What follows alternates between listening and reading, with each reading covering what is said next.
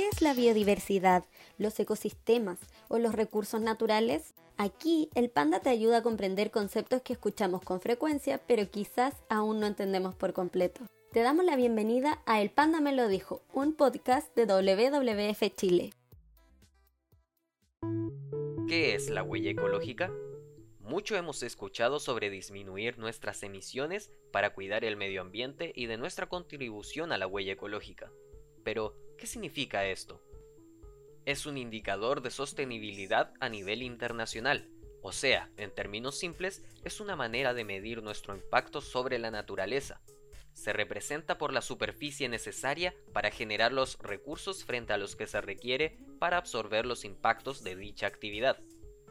Para entender esto, es necesario partir de la base que la producción de cualquier bien o servicio necesita un flujo de materiales y energía provenientes de la naturaleza, y en este sentido, también necesitamos de los sistemas ecológicos para la absorción de los residuos generados en este proceso.